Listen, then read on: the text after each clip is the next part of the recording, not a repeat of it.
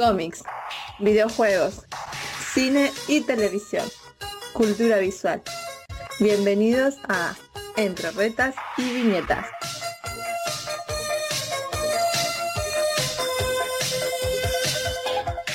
Esta semana, entre retas y viñetas, Danny DeVito deja la puerta abierta a retornar como el pingüino. Joe Manganiello confiesa que ya no quiere ser Deathstroke. Metal Man cobraría vida en una película animada para el cine, Spider-Man en Marvel Avengers y mucho, mucho más. También estaremos platicando acerca de los cómics apócrifos de Spider-Man. Bienvenidos al podcast Entre Retas y Viñetas.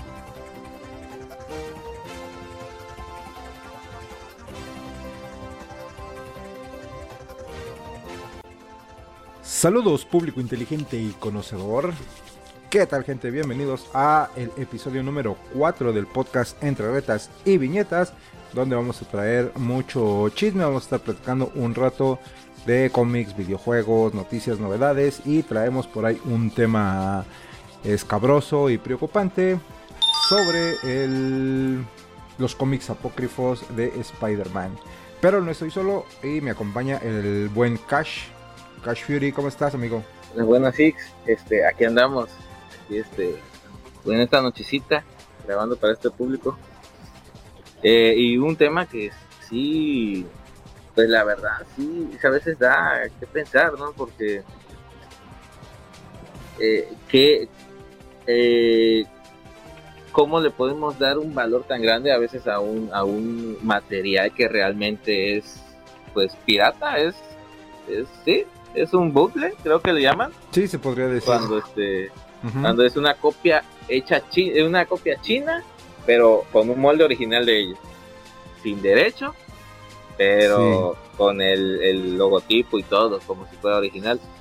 Y aquí pues sí, sí ha pasado mucho eso, una, ahorita que avancemos un poco con el tema, eh, una convención la más grande, se la consideran de México, no, no se vio bien de su parte, todavía se hicieran, se hacen siempre los ofendidos, este, bloqueando a, a los que hablan mal de ellos, pero eso pues los pone peor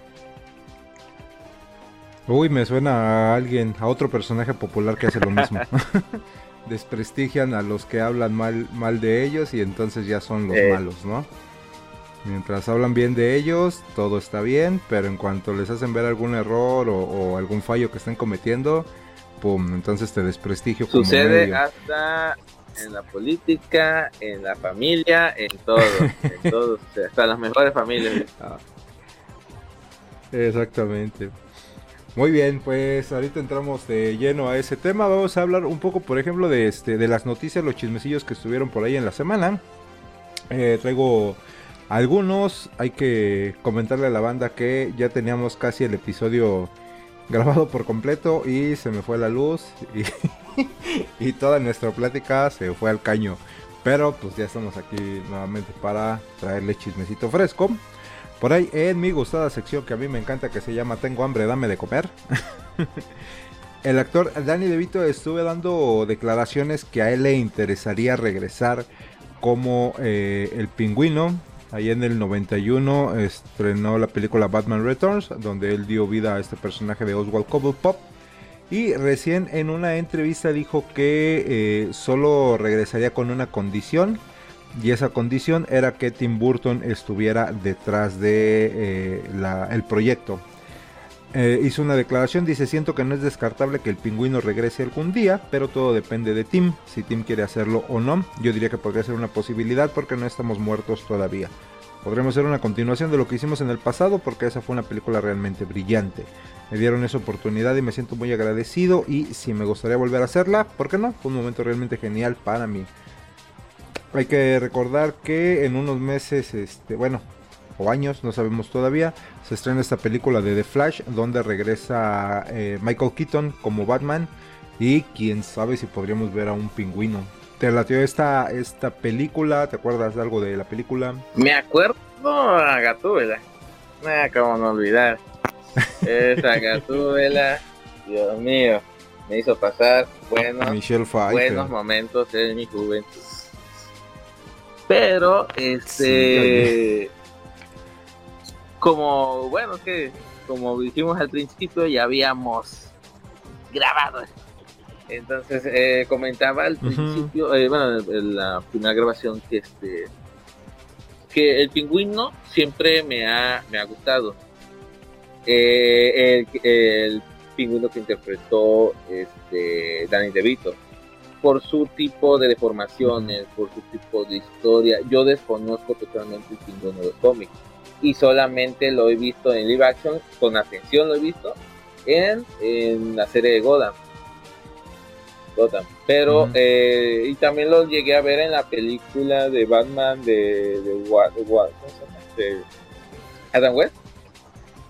La película donde siempre andan bailando twist. Este, creo que está en un submarino, un barco, no me acuerdo esa película, la vi cuando tenía como 10 años, tengo 30 este, pero nunca le puse mucha atención al, al vato. Creo que el, el, guasón se llama César Romero, ¿no? Algo así. No me acuerdo muy bien. Ajá, César sí, este, el de Godan me gustó, tenía un chiste, eh, tenía chiste el que no camine bien y le digan el pingüino porque le quebraron la pierna y no se la, se le soldó sola, se soldó de lado. Este, y como me comentabas hace un momento, este, es Colin, ¿Colin qué? El nuevo actor. Colin Farrell, el nuevo Joker. El nuevo, pingüino, este, que lo reconozco mucho de ser el primer este, Grindelwald. Grindelwald se, llama, ¿no? villano de, Animales Fantásticos. Este. Eh, mm, no lo he visto bien en acción, pero siento que nomás es como un vato X que le dicen el pingüino. No sé realmente, yo lo quisiera ver como tipo de deformidad así, como en la serie de la serie animada de Batman o en los pocos cómics que lo he visto salir que no conozco nada de él pero este, me gustaría verlo así más o menos chaparrín porque Colin este güey Colin es altito no Colin Farrell, no sé cómo le van a hacer. Sí quién sabe cómo lo vayan a adaptar yo a Colin Farrell lo recuerdo por aquella joya cinematográfica llamada Daredevil, donde él interpretaba a Bullseye. Ah, cierto. y no me acordaba. Sí, pues en los cómics también no recuerdo así una historia de origen. Sí he leído bastante del, del personaje y en este en arcos, diferentes arcos o como villano principal y todo, pero sí así como una historia de origen del pingüino eh, pues me gustaba la que contaba Tim Burton precisamente. Entonces, ni idea cómo le vayan a hacer. Muy te, que te comentaba que este, ¿cómo se llama? El, el, el, el que regrese este Tim Burton en estos momentos, no sé qué tan, qué tan buena idea sea. O sea, sí, qué, tan, viable, qué tanto se podría él adaptar a las nuevas épocas. O sea, no sé, no sé realmente, porque pues él este eh, eh, su en primera también lo habíamos comentado este su ciudad gótica es la ciudad gótica. No que en las otras series películas y todo yo veo a Gotham City como un Nueva York, como un Detroit, que hay mucho crimen y todo el, relajo, pero yo no lo lo logro ver como ciudad gótica, como el, original. Y este sí, porque como él de por sí, su, su estilo es muy, como lo dicen, gótico, muy con gárgolas, con cosas así le cayó como anillo al dedo hacer la, la, escenografía o mandarla a hacer a Ciudad Gótica. Sí, justamente tiene un estilo muy dark, muy gótico, como mencionas.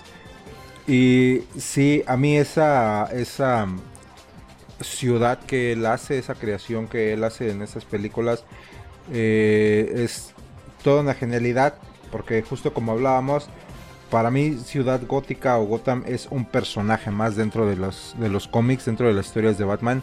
Siempre ha funcionado no nada más como el lugar donde se desenvuelve nuestro personaje, sino los escritores han sabido manejar a Gotham como un personaje extra dentro de que también de alguna manera te cuenta te cuenta sobre la ciudad. Y sí es lo que han fallado en estas otras películas. No por eso son, son menos importantes, no por eso las hacemos como ver malas, pero pues sí, sí tiene un, un plus el hecho de que Gotham se vea como realmente la, la conocemos en los cómics, ¿no? Y pues fue mucha influencia justamente para estas caricaturas de, de los noventas, que es genial, la, serie animada de Batman, donde vemos pues toda esta ciudad oscura, ¿no? Que decía que, que, se burlan mucho de esa caricatura que dicen que Gotham, en Gotham nunca hay luz, porque siempre es de noche o siempre está oscuro, pero pues es una genialidad. Este, saliendo un poquito del tema de la noticia, ¿cuál te ha gustado más de cinematográficamente? Cinematográficamente, pues eh, obviamente la de Ben Affleck. sí. Esta de, Snyder. Fíjate que como pura, la, pura esencia del personaje, eh, te, te comentaba, el, el, Batman de Christopher Nolan, a mí en lo personal, lo que me gustan de esas películas es cómo Nolan te cuenta la historia, cómo te envuelve dentro de la trama y cómo te va narrando todo el, concepto. Todo eso lo hace una, unas pelis, las tres, súper, súper geniales. Obviamente la segunda es la que se lleva de calle a las otras, pero el personaje como tal tiene para mí eh, un, detalle, no, te iba a decir un error, pero no sería un error. Tiene como un detalle ahí que son las escenas de acción, las coreografías de, de peleas yo la siento muy lento, la siento así como si llevara armadura y la armadura no lo dejara moverse bien. Recuerdo mucho que lo vemos esta, esto muy marcado en el enfrentamiento con Bane, justamente. Como que lo hacen muy robotizado, muy lento la coreografía. A mi gusto. En, comparativa con eh, el Batman de Ben Affleck. En esta escena de, de Batman v Superman cuando rescata a Marta la retroputiza que le da a los, a los güeyes que salen ahí, a todos los, los malosos. Es así de no manches, güey. O sea, todo, cómo se mueve, eh, la velocidad, la rapidez, la facilidad. Para mí ese es el, el Batman, ¿no? Sí, este. Yo, pues, de, de principio soy muy fan de Ben Affleck. Y sí, tiene su pecadito ahí que es Daredevil, pero a mí honestamente no, no me parece malísima. Simplemente como que, no sé, como que se queda corto. Pero me encantó el que salga el Kingpin afroamericano. Y aparte de que...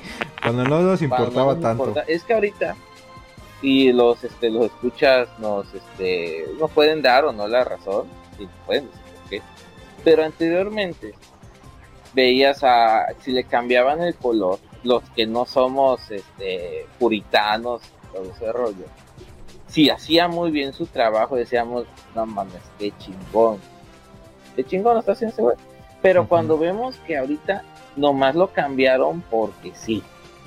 Nomás que porque para que los niños de casa ahorita estén felices para que ahora las nuevas este las nuevas este comunidades la generación de cristal. Generación de cristal las nuevas comunidades que está bien que, existan.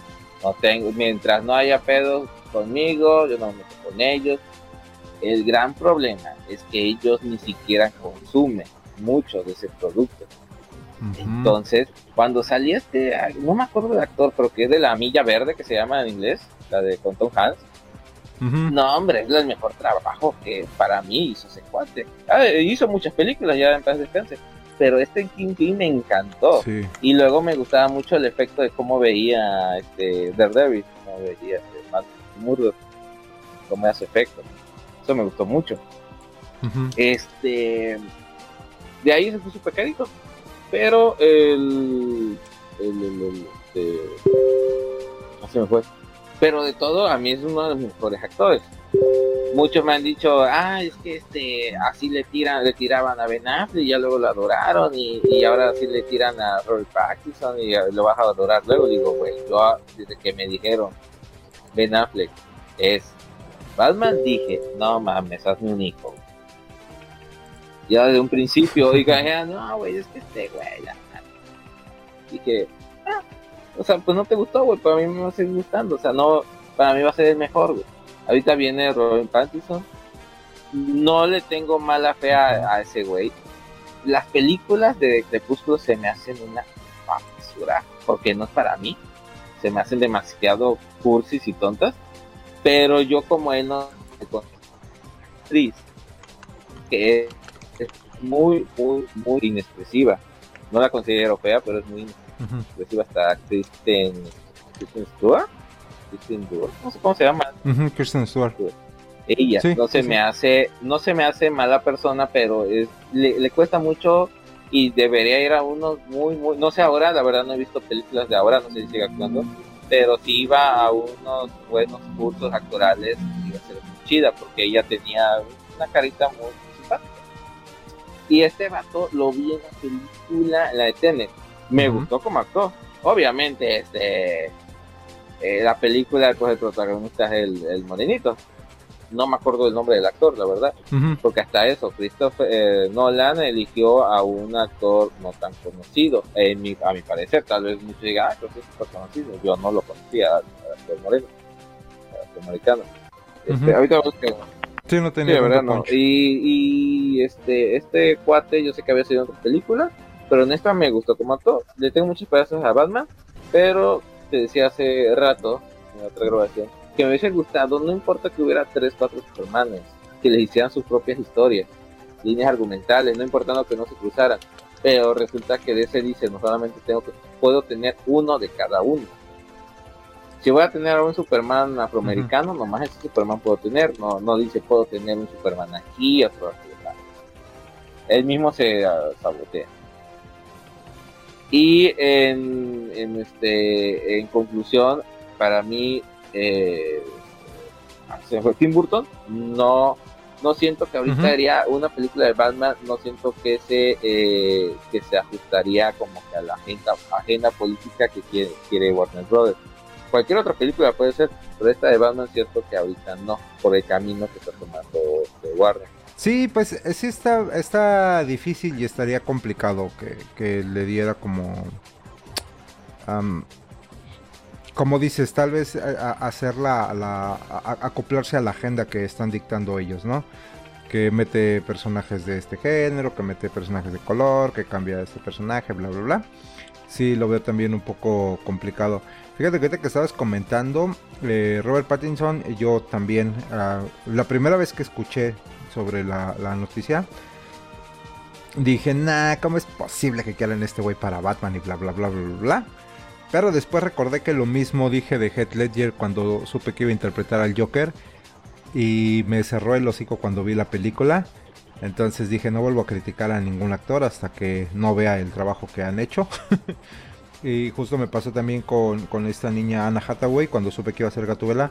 Dije, mmm, órale, a ver qué, qué tal. Al principio también me sacó de onda.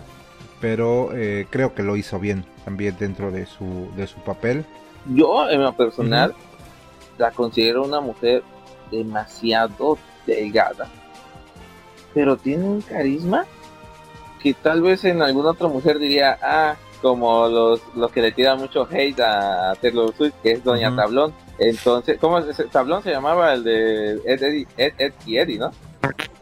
Ajá, el de Ed y Eddie. Dice tablón y le ponen los memes.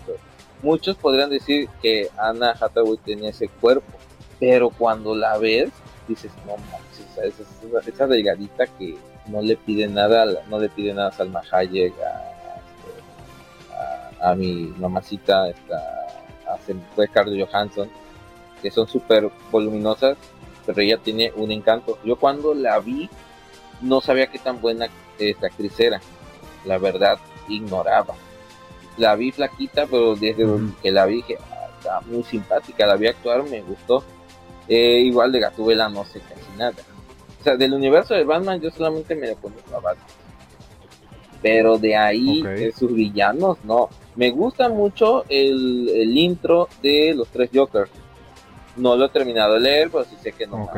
bueno, no spoiler, por si hay una Este, pero cuando inician que dicen todas sus heridas de, de, Batman, me encanta porque te van diciendo cómo se hizo cada herida y tiene todo cicatrizado la espalda, los costados lo ha apuñalado Gatúbela, lo ha, le ha disparado este creo que era el acertijo, todos, todos lo han herido, lo han electrocutado, lo han mutilado, todo.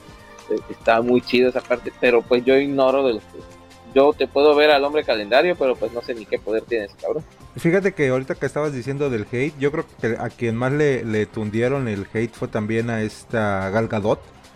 Cuando dijeron que iba a interpretar a Wonder Woman. Nada, para mí Gal Gadot, yo desde la primera vez que la topé ahí en Rápidos y Furiosos en esta saga, eh, no recuerdo si es la 4 o la 5, dije, wow, wow, lo que, lo que haga. Como la trailer y a lo que le le decimos los nacos. Pero sí, este, sí, a mí se me hace muy, muy, muy, muy, muy guapa. Y justo pues eh, Wonder Woman ahí ah, depende de los estilos, ¿no? Porque muchos dijeron, es que no está igual de buena que Wonder Woman. Ya es como que, güey, pues cállate si no sabes, porque dependiendo del dibujante te va a hacer una interpretación de Wonder Woman diferente. Entonces, como que no aplica.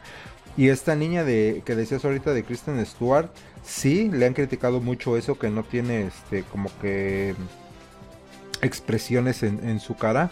A mí se me hace súper, súper guapa. Yo vi una película de este Tim Allen con ella que se llama Sociedad Café. Que se me hizo súper hermosa la niña. Igual tengo un muy mal concepto Crepúsculo y todas sus, sus películas.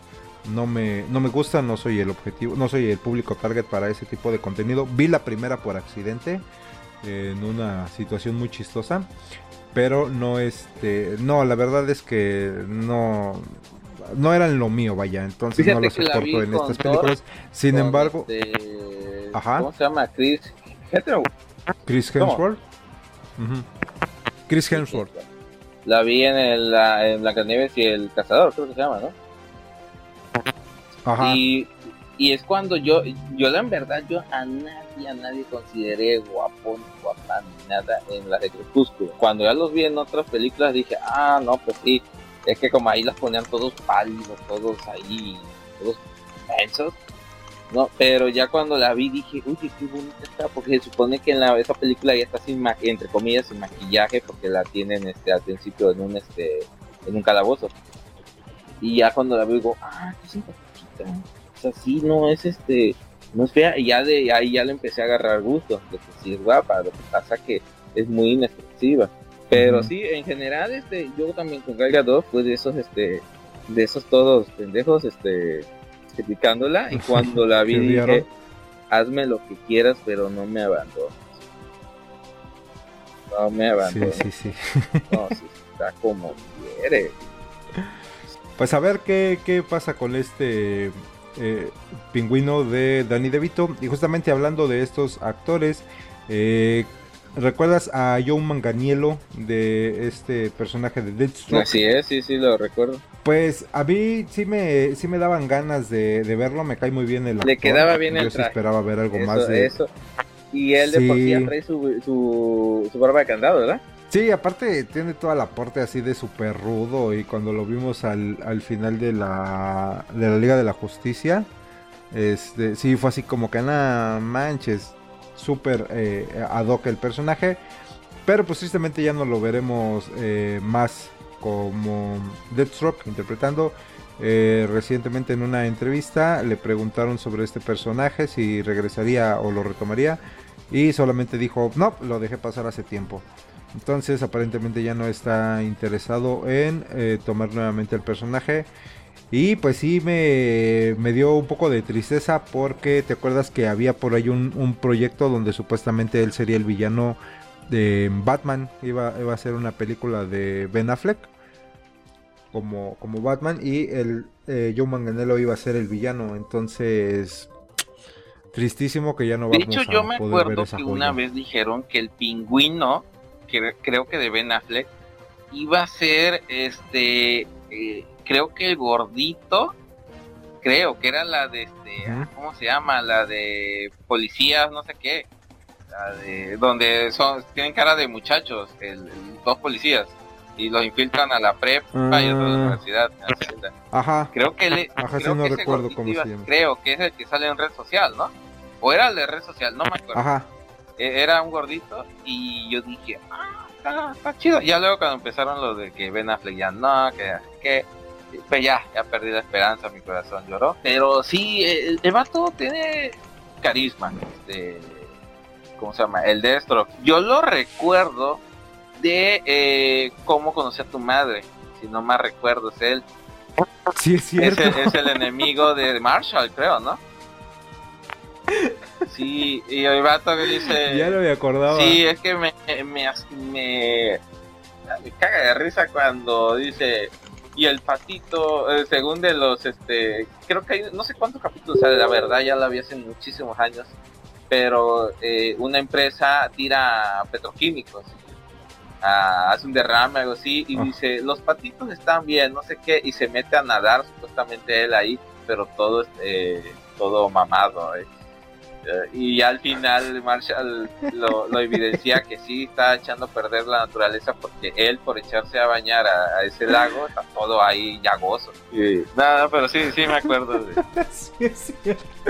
Ya me acordado que ese ley como Brat era su personaje sí, ya, ya, no me acuerdo cómo se llama, pero sí, sí me, o sea, me acuerdo de él. Y sí, ahí sí, este, cuate. Y eh, pues hay dos versiones de su, su, futuro en, en, las películas, su futuro en el mundo cinematográfico. Uno era en la película de John Whedon, cuando dice, eh, dice el ex Luthor que van a ser eh, una sociedad de villanos. Eh, no sé si dice Liga de Villanos o sea de Villanos, algo así. La Liga de, ajá, Liga de Villanos. Y ya le cambian totalmente el diálogo en la del Snyder Foot, donde dice eh, le va a decir la identidad de Batman. esa era la conexión, te digo, para el supuesto proyecto que tenían con Ben Affleck, para este, para que él fuera el, el villano, pero Tristísimo, ya no lo veremos suceder. Muy mal. Em, en otras notas traemos aquí eh, la animación que quieren hacer de, esta, de estos personajes de Metal Men. Supuestamente cobrarían eh, vida en una película animada para el cine. Eh, uno de los que estaba detrás del proyecto, bueno, que, le brincó al proyecto, es el director Barry Sonnenfeld. Él estuvo en la saga de Men in Black y dio unas declaraciones donde él estaba comentando que el, fin de los el film de los personajes que reflejan los distintos tipos de metales estaba en un proceso activo mostrándose más que entusiasmado por esto. Se me haría bastante interesante que hicieran una película sobre estos personajes porque es de los pocos que tienen como que olvidados, vamos a decirle así, como que no tienen mucho punch o no han no los han sabido aprovechar, tal vez explotar. Sí, yo en este caso sí no conozco de muchos de los personajes. Muchos sobre los, Metal Men. Y en Batman el villano. Este, pero de ahí sí me acuerdo que uno se convierte en Mercurio, que el otro es este, el otro Joro, Plata, este, Daño, no sé Sí, tal cual, pues todos los metales. Los metales totalmente. Este, creo que hay uno que es como tonto, ¿no? Creo que ese no sé cuál es. Ah, tienen personalidades. Ah. No me acuerdo muy bien. Ajá. Eh, me pasa lo mismo que de un patrón, que este que pues no ni siquiera he visto la serie y pues sí soy un me gustaba mucho el trabajo que, hacía Brendan Fraser y ya ves pues, que estuvo vetado tanto tiempo y ahora pues aunque no salga ahí sí me ha dado eh, físicamente sí me ha dado mucho la intención de eh, es, aunque escucharlo. Eh, pero no, no me ha dado oportunidad. He visto Titanes y eh, pues quiero ver la, la nueva temporada. Eh, ya esta semana se estrena, ¿no? Sí, esta semana en Netflix el día miércoles. Sí, porque me habían prestado HBO Max, pero no solamente estaba en inglés. Y andaba medio flojito para leer. Porque a veces me pongo a ver series, no sé si te pasa, te pones a ver series, pero por momentos checa, no sé, la compu o la tele y tal vez lo escuchas. Y si estás en inglés, no puedes perder la vista, ¿no? Porque ya no leíste, a menos que uh, sepas inglés, y pues no. Soy un humilde este, mexicano que no le hace a, otros idiomas. Es promedio. Promedio soy. eh, pero sí, de esos, este, pues sí, fíjate que sí me gustaría conocer más de otros personajes animados. Y yo no hace mucho eh, empecé eh, de manera no, no tan buen vista, tan legal, a, hacer mi propia colección de todas las eh, todo el multiverso DC desde que se hizo el, el Flash de dos mundos que es donde inició todo este relajo que juntaba el Flash de la era de oro de la era de plata y posteriormente ya todo lo que vino, crisis, crisis, crisis, este me pesa como 15, 20 gigas. Solamente me faltan ciertos cómics. Uno no está traducido en su totalidad. Eso lo voy a tener que dejar en inglés. Y otro, este, dijeron que sí, me lo estoy buscando. Pero, eh, en este veo que ellos han tenido participación en dos crisis me parece. Participación activa pero no sé no, sí, sí, sí, no sé ciertamente si es como Marvel que de repente los TJ son de que nomás a lo lejos mencionan que están este, en la, inmiscuidos en la misma guerra o en el mismo tema pero nada que ver su historia. O si en verdad tuvieron que ver los metan pues sí me gustaría, me gustaría la película, de lo personal sí, para animarme a ver, o perdón, a leer o no leer este, los cómics que tengo ahí guardados, que son varios volúmenes. Sí, pues ahí está el, chisme, el rumor. Eh, se supone que eh, este director Sonnenfeld, te digo que declaró esto, pero lo, lo descartaron y Warner Bros. optó por trabajar con gente como Rob Clemens y John Musker. Ellos estuvieron detrás de películas de Disney como Hércules, La Princesa y el Sapo y Moana, entre otras. Y podrían ser ellos los nuevos directores del proyecto y el guion estaría a cargo de Celeste Balahat, que hizo esta película de Space Jam a New Legacy, lo cual ya me hace dudar un poquito de, de su creatividad. ya que esa película fue un super comercialote enorme de HBO. Sí, no, no, esta la vi, creo que en HBO, la vi en Pirata, no me acuerdo, pero donde la haya visto arrepentido. Y, lo que y lo que remató la película es el chiste que hacen en South Park en, en post-COVID pero especial, pero te dicen que empieza a decir, no, este pensamos que esto se iba a quitar, pero vino primero tuvimos a un presidente estúpido, o sea, Trump, luego tuvimos tal cosa, creo que fue el virus, así dice, y, y luego se, y luego tuvimos un estreno de Space Jam 2 y supimos que el mundo ya no sería el mismo. O sea, una, una, de, No, sí, güey, Sí, pues quién sabe, ahí es donde me hace dudar un poco, pues ojalá que, que lo logren hacer bien quién sabe, que pero pues, hablando pues de, proyectos animados, este, estamos más centrando de, de los rumores que hay, estos rumores, dice Pati Chapo, este, sobre la trilogía de Crisis en Tierras Infinitas, y se me haría algo suculento. Sí, me decías que estaba este rumor acerca de esta crisis. DC estaría planeando o desarrollando una trilogía animada sobre Crisis en Tierras Infinitas. Lo que me llama la atención es que quieran hacer algo bastante extenso para que sea una trilogía. Vamos a partir de, ahí. Entonces, eh, se me antoja complicado, pero a la vez eh, digo, sí, sí quiero, por favor, ya. Porque eh, comentábamos, ¿no? Cuando hicieron estas crisis en tierras infinitas, pues ya tenían como que un extenso universo, un montón de personajes decidieron juntar a todos los personajes de estas editoriales que habían eh, comprado o absorbido. Eh, las metieron en uno solo y hicieron como que una sola tierra, entre comillas, la cual darle el, seguimiento. Entonces eh, tendría sentido que lo hicieran porque en este universo animado lo han tenido bastante bien hecho. La verdad es que lo han hecho bien. Sí tienen sus detalles con algunas películas animadas es obvio, pues no todo va a ser perfecto, pero creo que tiene más aciertos eh, a favor que en contra. Entonces se me hace bastante ambicioso el proyecto y ojalá que lo, que lo hagan y que lo hagan bien, unir a todo su, universo que han hecho animado en una sola tierra, ¿no? Sí, nomás este que ya en, pensar que, podrían unir las series animadas de 90 ya, ya me anda haciendo cosquillas En el ámbito de videojuegos, pasamos a nuestra sección videojuegos porque también tenemos bastantes notas aquí. Eh, ¿Tú has jugado Fortnite? ¿Te gusta jugar Fortnite? ¿Eres el clásico jugador de Fortnite? No me he dado eh, la oportunidad de Fortnite. Eh, yo no lo tengo. Si quiero descargarlo en algún futuro, ya sea jugarlo en Play 4 o en celular.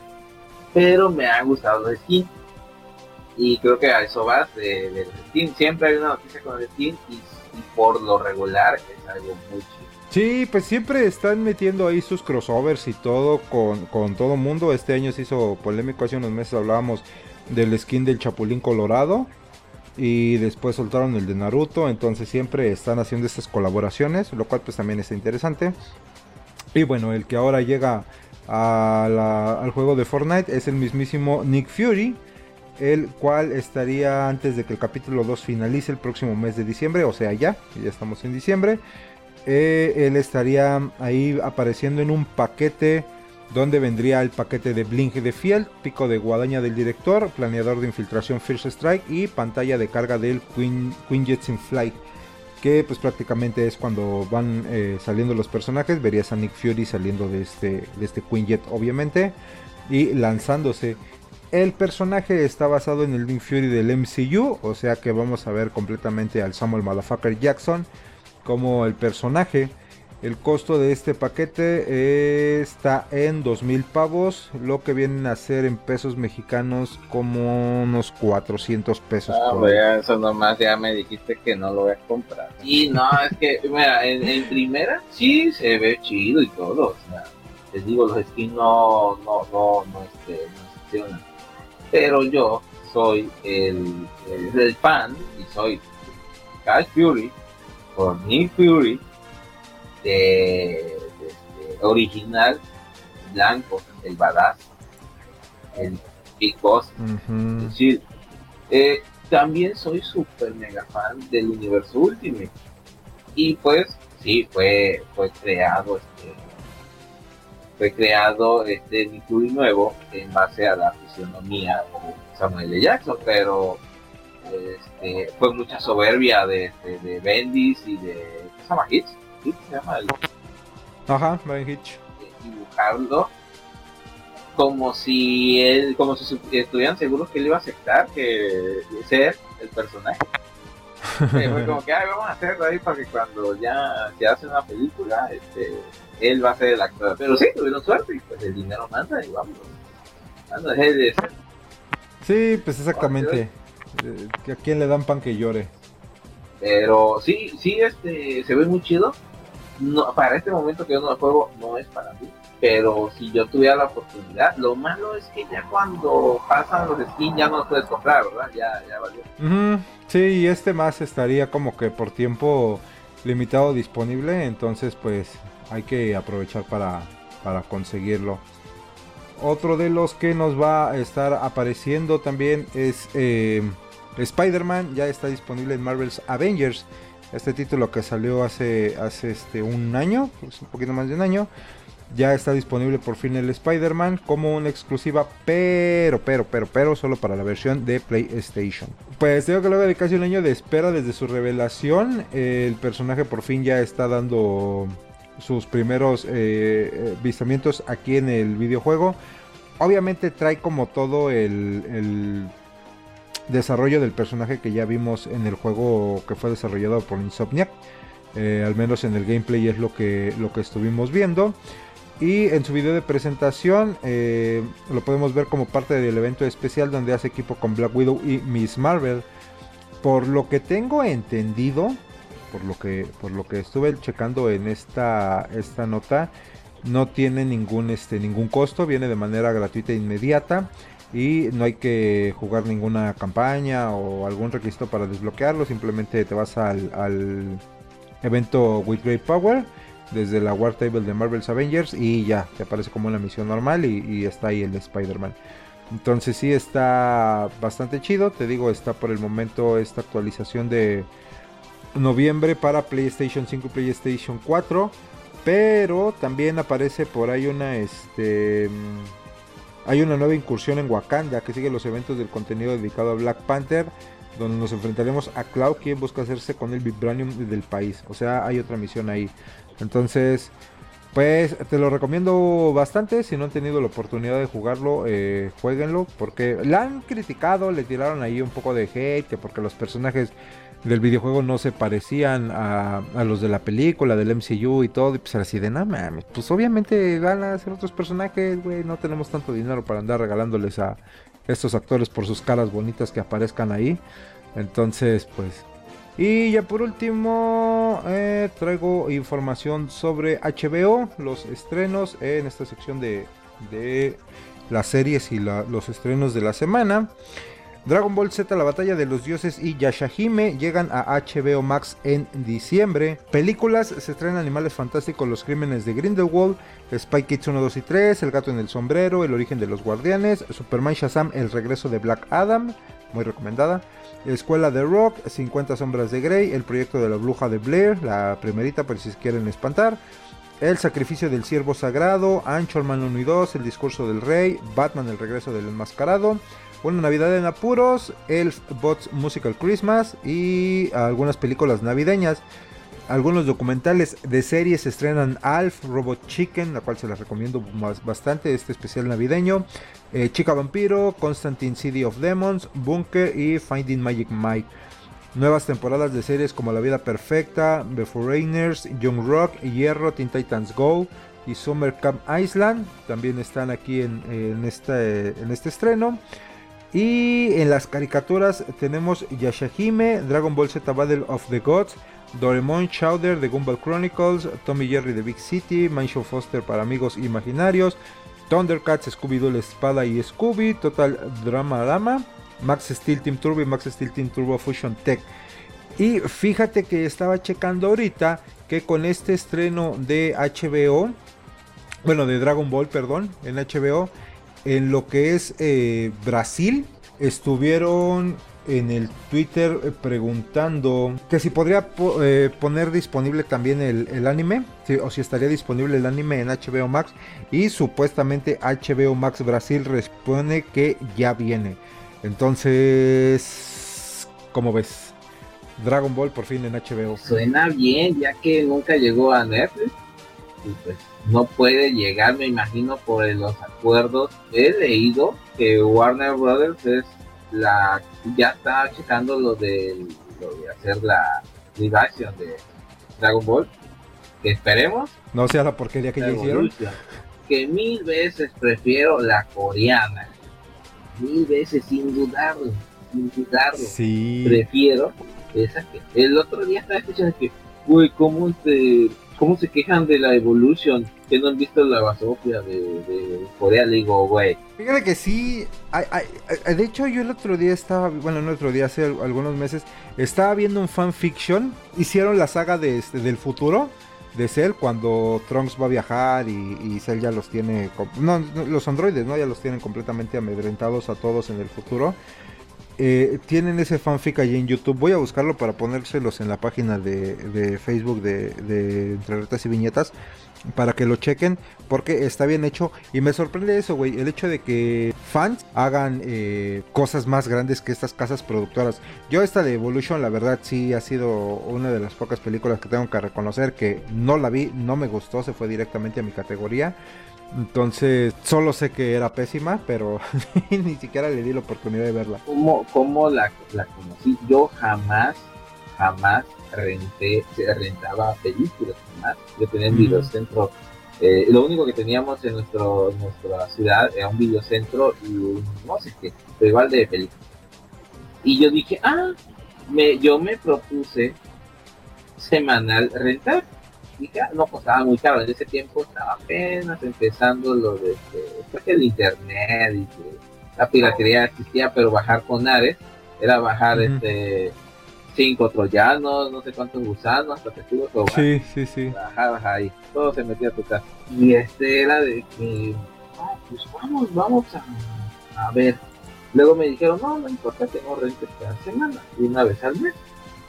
Dije, ah, bueno, noche de película, un fin de semana, voy a rentar, creo que se rentaba yo tres, me daban más días, y ya la renté un sábado y ya temprano, ya el lunes, este, cuando regresé de la escuela, pues mi primera renta fue Dragon Ball Evolution.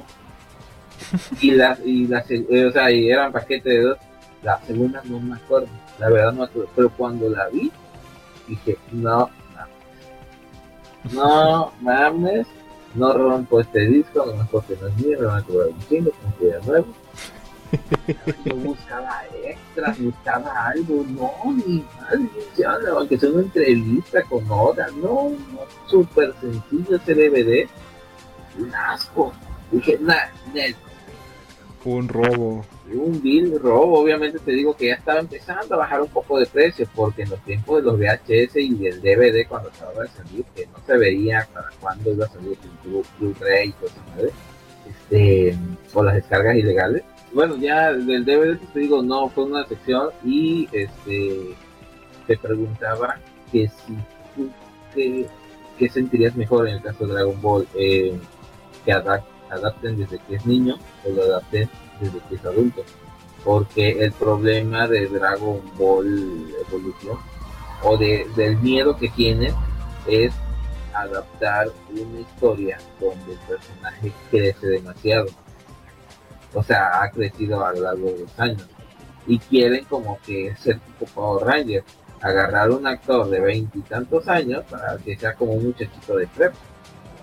Eso sucede muy pocas veces Entonces, no, tiene que ser este, tiene que ser un chamaquito de verdad chico, de, de, de, chido vamos a poner de 12, 15 años, ya de ahí ya haces una saga, una continuación, tipo, tipo Anakin, eh, no sé por qué nadie se ha puesto a hacer un tipo Anakin en Star Wars a un Goku.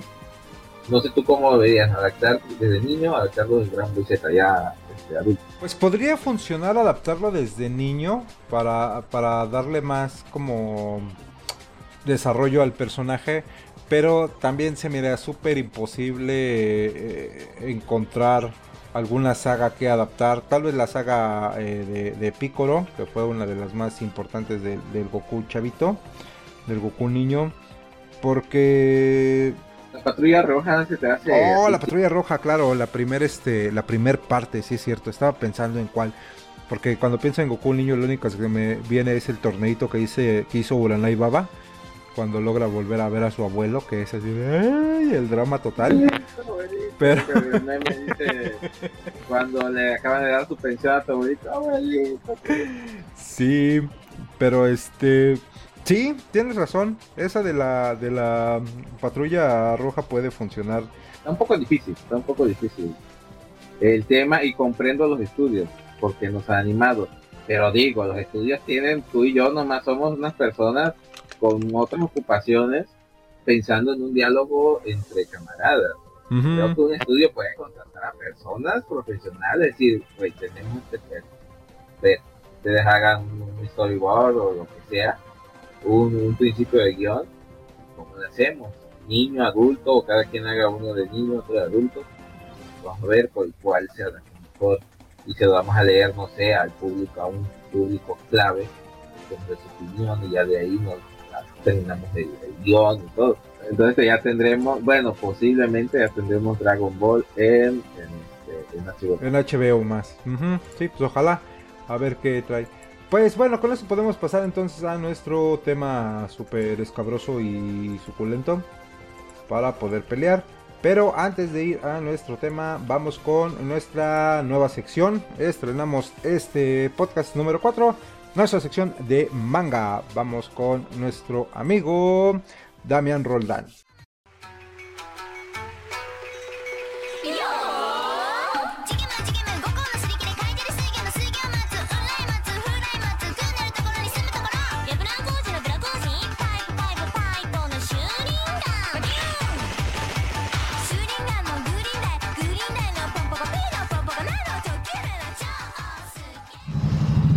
Hola, ¿qué tal Nakamas? Me presento, yo soy Damián y a partir de este capítulo les estaré trayendo semana a semana las novedades de manga que se editan en México.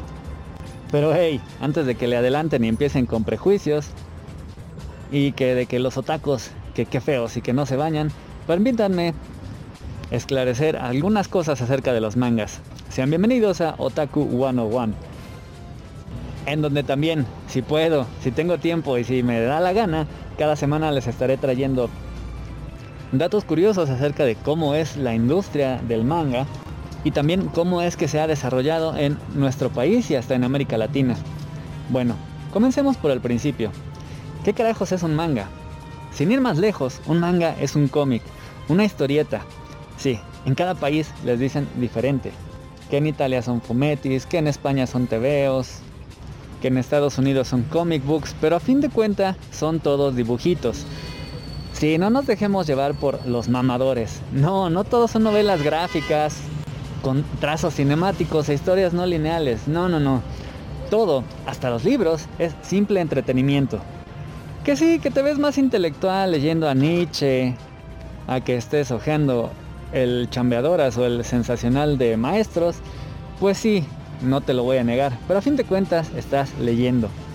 ¿Todo para qué? Para entretenerte, para distraerte de tu vida de mierda. Y quizá, si Dios es grande, reflexionar un poco con ello y sacar algo bueno para tu vida. Pero, como les decía, a fin de cuentas, los, los mangas y los cómics son la misma cosa. Nada más que pues bueno, unos están hechos en Estados Unidos y otros en Japón. Sí, cada país, obviamente, le da a sus propias historietas un estilo diferente por el contexto histórico, cultural y social. Particularmente el manga tiene rasgos muy característicos como los ojotes grandotes, los personajes delgados, eh, también estos diálogos cargados de honor y mucho texto. Pero curiosamente esta es una característica que vino de Estados Unidos. Vámonos un poco más para atrás. El manga como tal ya era algo que existía desde hace siglos. Hemos visto estos pergaminos orientales en donde se describen historias y leyendas con una historia a un lado y las letras, los ideogramas, eh, dentro de estos rollos donde vemos las historias. Posteriormente, pues bueno, tuvimos tanto en los periódicos, luego tuvimos los comics strips que eran pequeñas historias.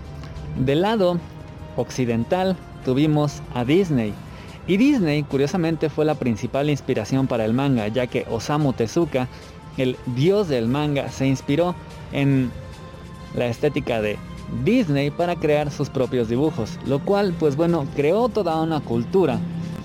Que además Osamu Tezuka nos dio un montón, pero un montón en serio de obras, casi 300 títulos diferentes. Era muy prolífico este señor. Entre los más conocidos tenemos La Princesa Caballero y Astro Boy o Kimba el León, que pues bueno, habrán visto algunos de los más viejos entre nosotros o sus padres. Y de ahí, bueno, pues básicamente la industria creció y creció hasta convertirse en un monstruo que hoy en día amenaza con superar en ventas a los cómics. Otra cosa bastante curiosa de los mangas es que abarcan muchísimo terreno, ya que, por ejemplo, los cómics, como típicamente los tenemos vistos, son mayormente de superhéroes y cualquier cosa que sale de superhéroes ya puede pasar al mundo de las novelas gráficas. En cambio en el manga tenemos cosas de deportes, de chicas mágicas, de vida de estudiantes, de vida de señores, de vida de oficinistas, incluso de cocina o de tipos que escriben. Es decir que probablemente si tú tienes alguna afición o algún gusto particular en la lectura, probablemente vas a encontrar un manga que sea para ti y la industria que es tan sabia ha decidido darles diferentes clasificaciones para que uno se pueda ir guiando de manera más sencilla. Ahí, entre otras cosas, entra por supuesto la manera en cómo son publicados los cómics de aquel lado del mundo que es ligeramente diferente como la tenemos acostumbrada tanto aquí como en Estados Unidos. Pero si quieren otro día les cuento de eso. Digamos que mayormente los mangas tienen demografías, es decir, van dirigidos a cierto tipo de público, que para ponérselos muy fácil son hombres, mujeres, niños y digamos adolescentes, adolescentas. Y a partir de ahí tenemos un mundo de clasificaciones, entre las cuales un montón de subgéneros y cosas, los cuales nos llevan a hacer más y más amplio el mundo del manga. Así que, como les decía, tenemos dos grandes clasificaciones generales. Para el público infantil, que sería el Todomo, para el público masculino y el femenino. Dentro de estos tenemos el masculino joven, el shonen, y el, el femenino joven, el shojo. El masculino adulto, que sería, sería el seinen, y el femenino, que sería el josei. Sí, yo sé que obviamente ustedes están esperando que les hable acerca de todo aquello pervertido, pero eso es todo un mundo aparte. El hentai, el echi y todas sus derivaciones y mixes y filias, les digo, se cuecen aparte. Así que si ustedes escuchan Todomo, saben que se trata algo pues principalmente para niños, cosas como mangas de caricaturas muy infantiles. Y si nos vamos hacia el shonen, pues ahí vamos, vamos a tener el mundo quizá más amplio con la acción, la comedia, los superhéroes. En el shojo vamos a tener mayormente romance, aunque eso sí, nunca se esperen que no haya romance en un shonen o que un shonen si tiene romance ya se convierte en shojo porque ninguno de los dos está exento. Y por supuesto también no todos los shojos son color de rosa, ni son solamente acerca de romances edulcorados, ni también todos los shojos pues siempre van a ser acerca de superhéroes golpeándose todo el tiempo.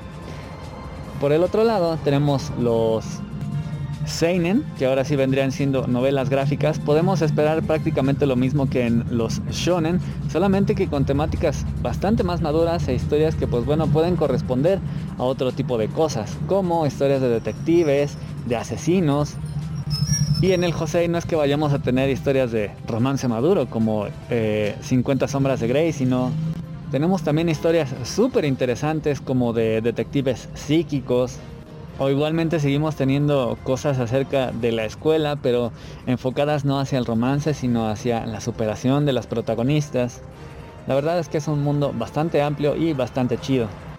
Y si ustedes gustan, lo iremos viendo más con el tiempo. Y por supuesto, semana a semana durante la sección de manga. Así que con esto me integro al podcast. Pueden seguirme en mis redes. Principalmente pues vayan al canal de YouTube Checa tu manga. Y ahí en la descripción del video pueden ver cualquiera de mis otras redes. Después de haberlos aburrido un rato con lo básico del manga, pues les voy a presentar las novedades de la semana, que casi siempre serán por parte de Panini, ya que son los más puntuales. Cada miércoles en todo el país pueden encontrar ya distribuidas estas novedades, aunque no son los únicos en editar y distribuir. También tenemos principalmente tanto a Kamite como a Planeta y algunas otras más chicas y otras más que han muerto, pero eso lo podemos ir viendo después. Por lo pronto les voy a decir que tenemos de 109 pesos One Piece número 80, en 119 Seraph of the End número 24, Atelier of the Witch Hat número 9, Beastars 17, Jujutsu Kaisen número 13, en 129 Golden Kamuy número 21, Las Quintillizas número 13, Hanako-kun y los misterios de la Academia Kamome número 9, Saintia Show número 15, Pandora Hearts número 7 y el estreno de Hideout en 159. La historia secreta de Sakura, Amoremientos de Primavera de los personajes de Naruto y en 209 el número 11 de Rurouni Kenshin. Ahora bien, si les llama la atención adquirir cualquiera de estos, yo mismo se los vendo. Tengo local aquí en Avenida Tamaulipas, esquina con Alfonso Reyes, muy cerca de Metro Patriotismo en la Ciudad de México. Si les queda muy lejos, pues como ya les dije, en el YouTube, checa tu manga, en la descripción de cualquier video, tienen los enlaces a mis redes. Ahí me mandan un mensajito con su pedido, su pregunta, yo se los envío hasta la puerta de su casa por correos, Mercado Libre o Shopee.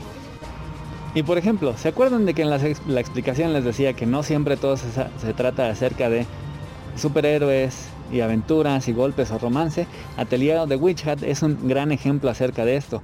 Esta es una historia acerca de una niñita que su madre desapareció y a causa de ello ella se convierte en bruja en un mundo en el cual, pues bueno, los brujos estudian para ello. Así que ella se encuentra con un brujo y ingresa e ingresa precisamente a una academia de brujos en la cual está teniendo un montón de aventuras. Es una historia muy bonita con un gran dibujo que además tiene mucha acción, eh, grandes historias de amistad y es ideal para toda la familia.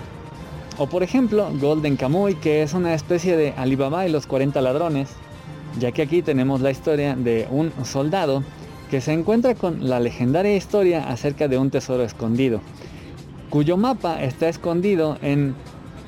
No escondido precisamente, está tatuado en la piel de 40 o no me acuerdo cuántos soldados, la verdad a lo mejor me estoy inventando número, pero está tratado en la piel de una serie de soldados los cuales van a tener que ir cazando, tanto él como su grupo de amigos, entre los cuales se encuentra una simpática niña esquimal, sí, esquimal de Rusia, de Asia.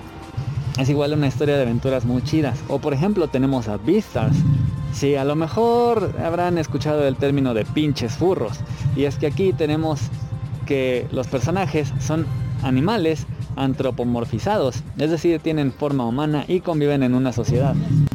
Fuera de este prejuicio, este manga está muy chido, la verdad. Tuvimos una primera parte donde Legoshi, el protagonista, un joven lobo, se enfrenta al asesinato de uno de sus compañeros herbívoros por parte de un misterioso carnívoro. Legoshi se adentra en la investigación de este asesinato, logra descubrir a quien mató a su compañero, lo enfrenta y a consecuencia de ello es expulsado de su escuela, por lo cual tiene que enfrentarse muy joven a una vida de adulto, además estigmatizado, ya que tiene antecedentes penales. Y es ahí que descubrimos la historia de su abuelo, un antiguo Beastar. Los Beastars son estos grandes animales que destacan en la sociedad y que son admirados por todos. Pues su abuelo pudo haber sido un Beastar, pero eligió un camino un tanto cuanto más discreto, sobre todo porque cometió el tabú de enamorarse de una chica de otra especie, y Legoshi va por el mismito camino. Otra historia bastante chida. En el caso, por ejemplo, de Pandora Hearts tenemos un misterio bastante curioso, inspirado y basado en gran parte en algunas de las grandes obras de la literatura, como El Mago de Oz, Alicia en el País de las Maravillas y Sherlock Holmes. Está sobre todo muy influenciado por Alicia en el País de las Maravillas y ahí nuestro personaje principal Oz tiene que descubrir un misterio que está relacionado con el pasado de su familia. Es una historia de misterio bastante interesante con muchos toques de humor. O tenemos también Hanako-kun. Esta es una historia escolar en donde Nene, la protagonista, se encuentra con Hanako, un espíritu que se supone concede deseos. Acaban por encontrarse unidos en su destino y juntos poco a poco van descubriendo a los misterios de la academia, que en total son siete. Hanako por supuesto es uno de ellos. Y ahora en particular en este número están pues bueno dentro del territorio de uno de estos misterios. Este ha reescrito toda la realidad y ha hecho que los fantasmas, los cuales podría ver Nene y su compañero Kou, quien es un exorcista, ahora estén a la vista de todos. De hecho, son sus compañeros y todo mundo los recuerda desde siempre. Ahora, para salir de esta ilusión, tanto Nene como Hanako van a tener que asesinar a sus compañeros que pues bueno, ya estaban muertos, pero a ver, tú mátalos. También dentro de otro tipo de historias tenemos a las quintillizas. Esta es una historia muy popular y se clasifica dentro de eh, las historias de harem. Aquí un protagonista es rodeado por un montón de mujeres y aunque el protagonista por lo general no suele ser ni muy atractivo ni con grandes habilidades sociales, acaba por enamorar a todas las chicas que están a su alrededor. Aquí la historia ya se va a acabar en el siguiente número pero se las cuento a grandes rasgos. Futaro es un tipo brillante, aunque muy pobre que va en la preparatoria. Y para hacer más créditos y ganarse algo de dinero, se convierte en el tutor de las quintillizas, cinco hermanas idénticas que van en la preparatoria, pero que todas tienen muy malas calificaciones, a pesar de que tienen una vida económica muy, muy privilegiada. Al principio tanto Futaro como las quintillizas se caen súper mal, pero poco a poco, pues gracias a que Futaro tiene que ganarse ese dinero, acaba por ganárselas a ellas. Y a partir de esto, poco a poco algunas de ellas se van enamorando de él. Lo que sí queda claro desde el primer número es que al final Futaro se va a casar con una de ellas. Y uno de los principales eh, misterios que vamos descubriendo a lo largo del manga es ver cómo varias se van enamorando de él y él no se da cuenta en general con cuál de todas ellas se va a quedar. Pues bien, como se imaginarán, estamos a solamente un número de que esto termine, así que pues todas ya están bastante abalanzadas sobre él y él pues bueno tiene dudas acerca de cuál va a elegir. La historia secreta de, de Sakura es una novela ligera, un spin-off de Naruto, un anime y manga famosísimo. Sakura es bien conocida porque fue parte del equipo 7. Era al principio el crush de Naruto y es una chica que sí era muy linda, algo frentona y con el cabello de color rosa. Ella, sin embargo, a pesar de que era el amor de Naruto, estaba enamorada de Sasuke. el otro compañero del equipo 7, quien no la pelaba para nada. Este spin-off de Sakura se ubica temporalmente cuando concluye el manga de Naruto. Naruto también está publicado por Panini, ya se publicaron los setenta y tantos números y estas historias han salido varias, tanto de Kakashi como de Naruto y algunos otros personajes, así como las guías han sido publicadas y se ubican en general para contarnos qué pasó después de que terminó Naruto. Aunque, eso sí, ya tenemos una continuación que es Boruto, que también está siendo publicada por Panini. Así que aquí vamos a ver principalmente lo que pasa con Sakura después de que concluye la Cuarta Guerra Mundial Shinobi, como ella se dedica mayormente a pulir sus habilidades como ninja médico, mientras también pues cuida de su corazoncito, extrañando al ingrato de Sasuke o Sasuke. A partir de ahí tenemos un montón de mangas que mayormente ahí sí son de peleas. Eh, Seraph of se trata acerca de un ejército demoníaco de humanos que pelea por el bien de la humanidad con contra de los vampiros, pero ahí nos encontramos con que los vampiros no todos son tan malos y los del ejército demoníaco pues no todos son tan buenos. Y pues bueno, acaban mezclándose unos con otros y peleando unos contra otros. La verdad es una historia que está muy interesante. Y quizá hay algún otro día les pueda contar más acerca de lo que ha ocurrido a lo largo de estos veintitantos números. Saint Show proviene del universo de Saint o los Caballeros del Zodíaco, como se les conoce aquí. Lo curioso es que al principio esta historia intentaba introducirse dentro del canon, pero conforme ha ido pasando no ha estado quedando tan dentro de la historia. El punto aquí es que las Saintia eran caballeras especializadas en proteger siempre a Atena. Sin embargo, como siempre, Atena fue secuestrada. Eh, una de las hermanas de las Saintias fue tomada por una diosa malvada Atena y esta diosa malvada se enfrentan, Atena muere, mientras que Saga de Géminis mata a la diosa malvada y se convierte en Ares, el dios de la guerra. Así que mayormente uno se estaría preguntando, si Saori ya se murió, ¿por qué diablos están peleando todas ellas? Bueno, eso lo vamos a descubrir en este número que tiene algunas peleas bastante interesantes. Rurouni Kenshin es la historia de un samurái errante que pues bueno, Mm, se dedica más que nada a vagar después de que la guerra termina. Esta historia fue escrita con un pederasta, así que definitivamente les diría no las compren. Sin embargo, si se interesan en ella, tenemos peleas muy chidas en este número. Kenshin se enfrentó junto con sus amigos a Shishio, le frustró el plan para derrocar al gobierno, así que ahora se están enfrentando a sus principales esbirros, los 10 espadas. Tenemos una pelea bastante chida de Sansa en contra de Angie, el monje budista que tiene en este número. Vamos a ver su historia que es bastante triste de cómo acaba un monje budista con un asesino como Shishio. También vamos a ver la historia de cómo Saito se enfrenta en contra del espadachín ciego que tiene unas técnicas muy peculiares, pero la que se lleva las palmas es la historia de Kenshin en contra de Aoshi. Una batalla realmente espectacular en contra del ex jefe del Oniwan Bashu, en donde vamos a poder presenciar los resultados del entrenamiento y la técnica final del Hiten Mitsurugi. One Piece me resultaría increíble que no hubieran escuchado nada acerca de él porque pues bueno, ya tiene el anime en Netflix y de hecho hace poquito Netflix anunció que iba a hacer una serie de live action y cuando anunció el cast, todo mundo explotó porque pues bueno, ya saben, los personajes, los actores escogidos no son exactamente iguales a los personajes, aunque eso sí, el personaje principal, Luffy, va a ser interpretado por un mexicano, que chingón. Y además el cast fue elegido personalmente por el autor Eiichiro Oda. Es una historia increíble de aventuras en donde Luffy, el protagonista, busca convertirse en el rey de los piratas al encontrar el tesoro que dejó el más legendario de los piratas, por lo cual se aventura a los mares más peligrosos enfrentando a los enemigos más poderosos y a los piratas que dominan todos los mares, incluyendo a la Marina, que es quien gobierna el mundo. Debe pensar en enfrentarse a un manga de 80 números, que de hecho ahorita van por el, el volumen 102 en Japón, es bastante titánico de afrontar esta idea, sobre todo considerando que también en el anime van más de mil capítulos. Es una tarea titánica, pero piénsenlo bien, porque si lleva esta cantidad de tomos y capítulos publicados, es porque pues bueno, algo tiene. La verdad es que, además de tener buenos personajes, la mayoría tiene una historia bien entrañable y es un anime muy recomendable. Si no quieren leerlo o comprarlo desde el principio, hay varios puntos en los cuales pueden entrar sin tener que haber leído todo. Igual, si ustedes quieren, en un futuro podemos ver eso más a detalle.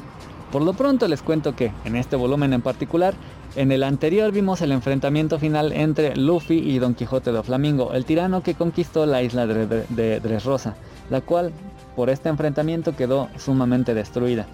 Sin embargo, debido a la victoria, toda la gente de Dressrosa tiene muchísimo ánimo y está muy contenta ya que recuperaron a familiares que habían perdido y al rey que había estado ausente. Así que deciden reconstruir su ciudad y su sociedad. Mientras tanto, Luffy se recupera de la batalla, mientras que la marina intenta capturarlo no solo a él, sino a todos los piratas que había en esta isla y sobre todo al traidor, Doflamingo, Así que vamos a ver el angustioso escape de Luffy mientras él intenta todavía hacer otra cosa con Rebeca. Y cuando escapen de la isla van a ir a reunirse con el resto de la tripulación, quienes escaparon poco antes de que comenzara toda la pelea con Doflamingo con su barco. Ahora ellos los van a localizar en una isla que está nada más y nada menos que sobre un elefante errante que anda sobre el mar. Así, cuando lleguen a esta isla se van a encontrar con gente muy peculiar, muy parecida a lo que les platicaba en Beastars. Y pues bueno, van a encontrarse además con la terrible noticia de que falta un miembro de su tripulación. Jujutsu Kaisen es uno de los mangas que está causando sensación porque pues bueno, está rompiendo todos los récords de ventas, tanto en Japón como en México. Y es que tiene pues peleas bastante espectaculares, está muy chido. Y todo se debe también en parte a un personaje llamado Goyo que curiosamente no es el protagonista. El protagonista, Itadori, era un tipo común y corriente con cierta percepción para ver a los espíritus hasta que se comió el dedo de un demonio. Entonces el demonio se apoderó de su cuerpo. A partir de ahí, Itadori entró a la escuela de hechiceros en donde pues bueno, intenta aprender cómo manejar su poder. Ahí es donde conoce a Goyo, Satoru Goyo, que es no solamente su maestro, sino el hechicero más poderoso de todos. Los malos, algunos hechiceros malvados que quieren acabar con la humanidad, se alían con las maldiciones, es decir, espíritus y demonios malvados, para sellar a Goyo y tenerlo contenido. Lo logran después de una batalla bastante ruda. Eso provoca que todas las maldiciones salgan ahora que no está Goyo para ahora sí pues llevar a cabo todo el mal que deseen. Sin embargo, tienen un pequeño, una pequeña esperanza de liberar a Satoru. Para esto todo el resto de los hechiceros se han unido y van directamente al centro del conflicto para intentar liberarlo.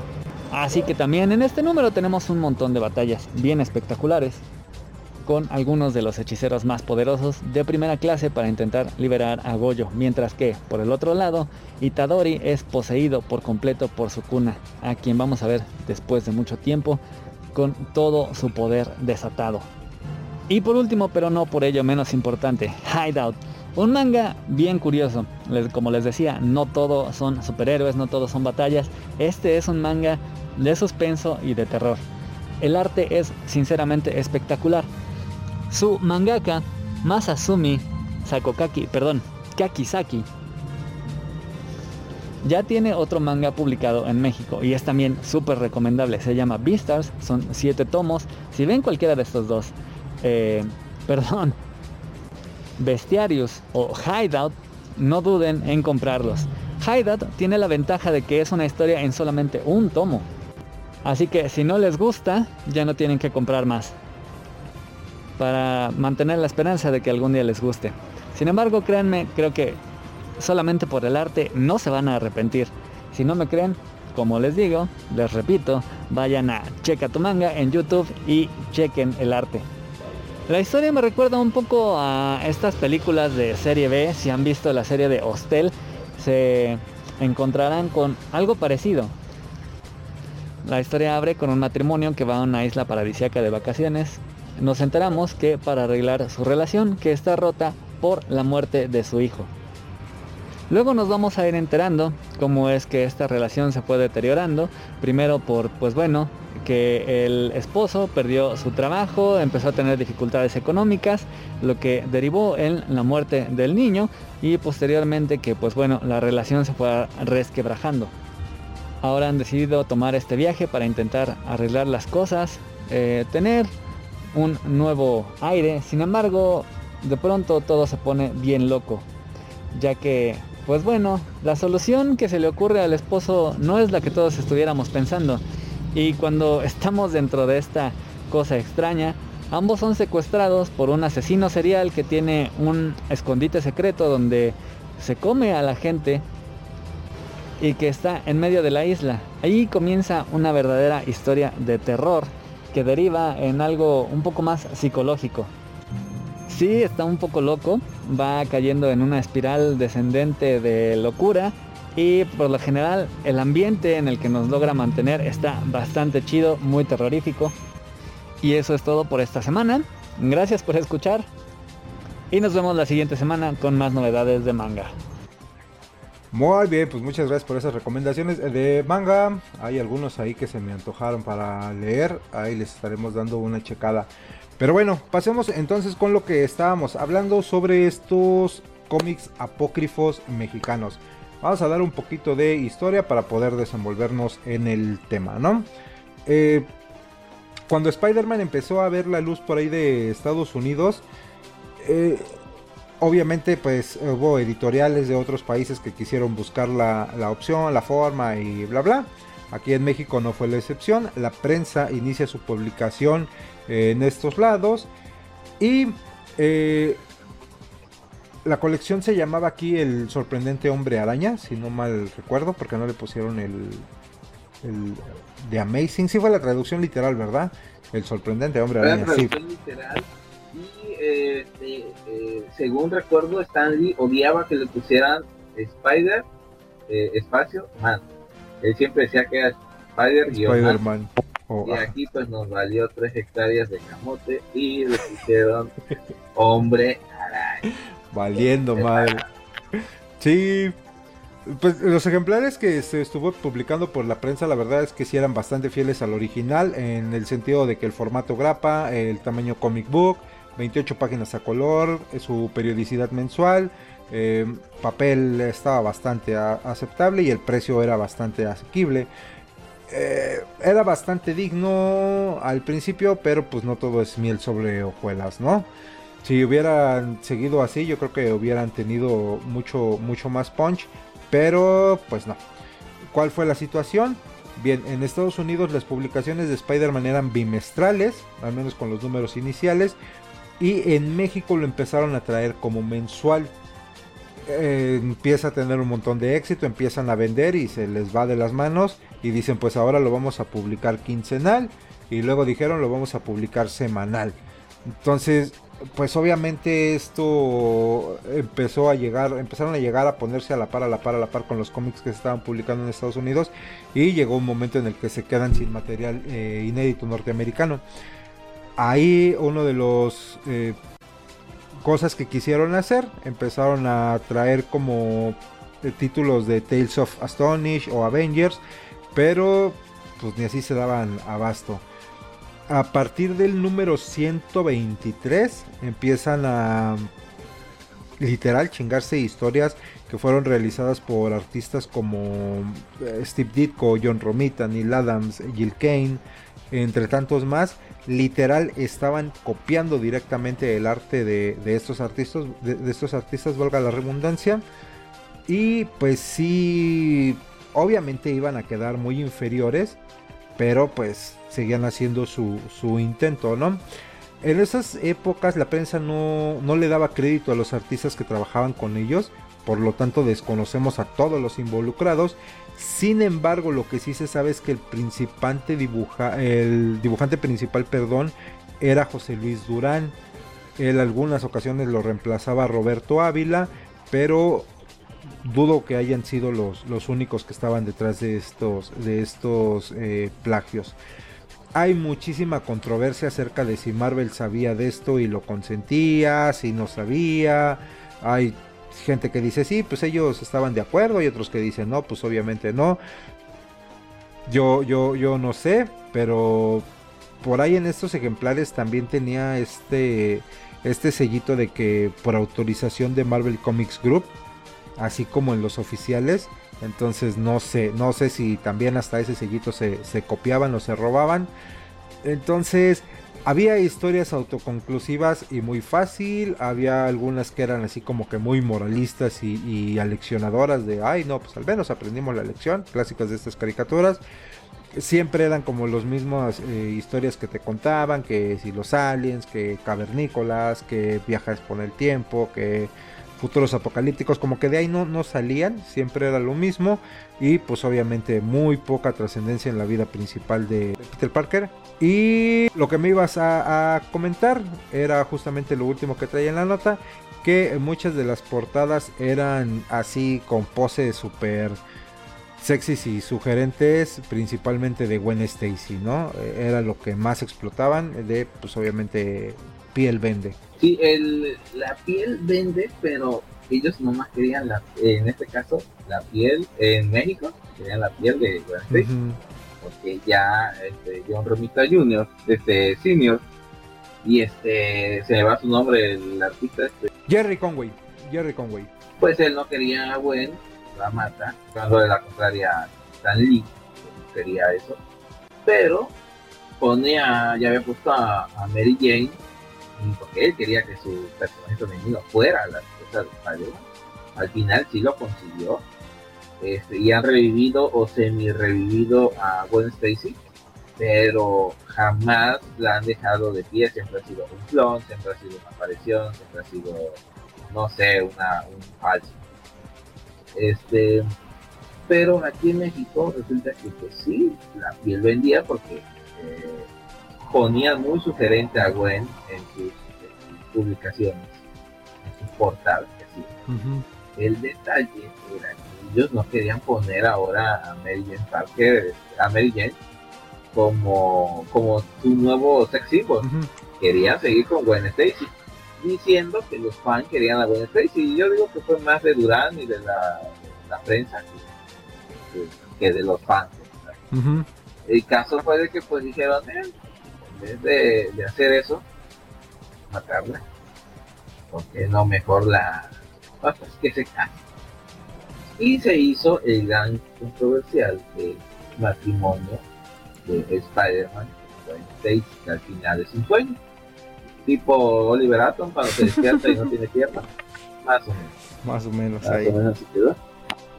Este, sí, como mencionas, esos cómics apócrifos eran autoconclusivos y no podían hacer avanzar al personaje.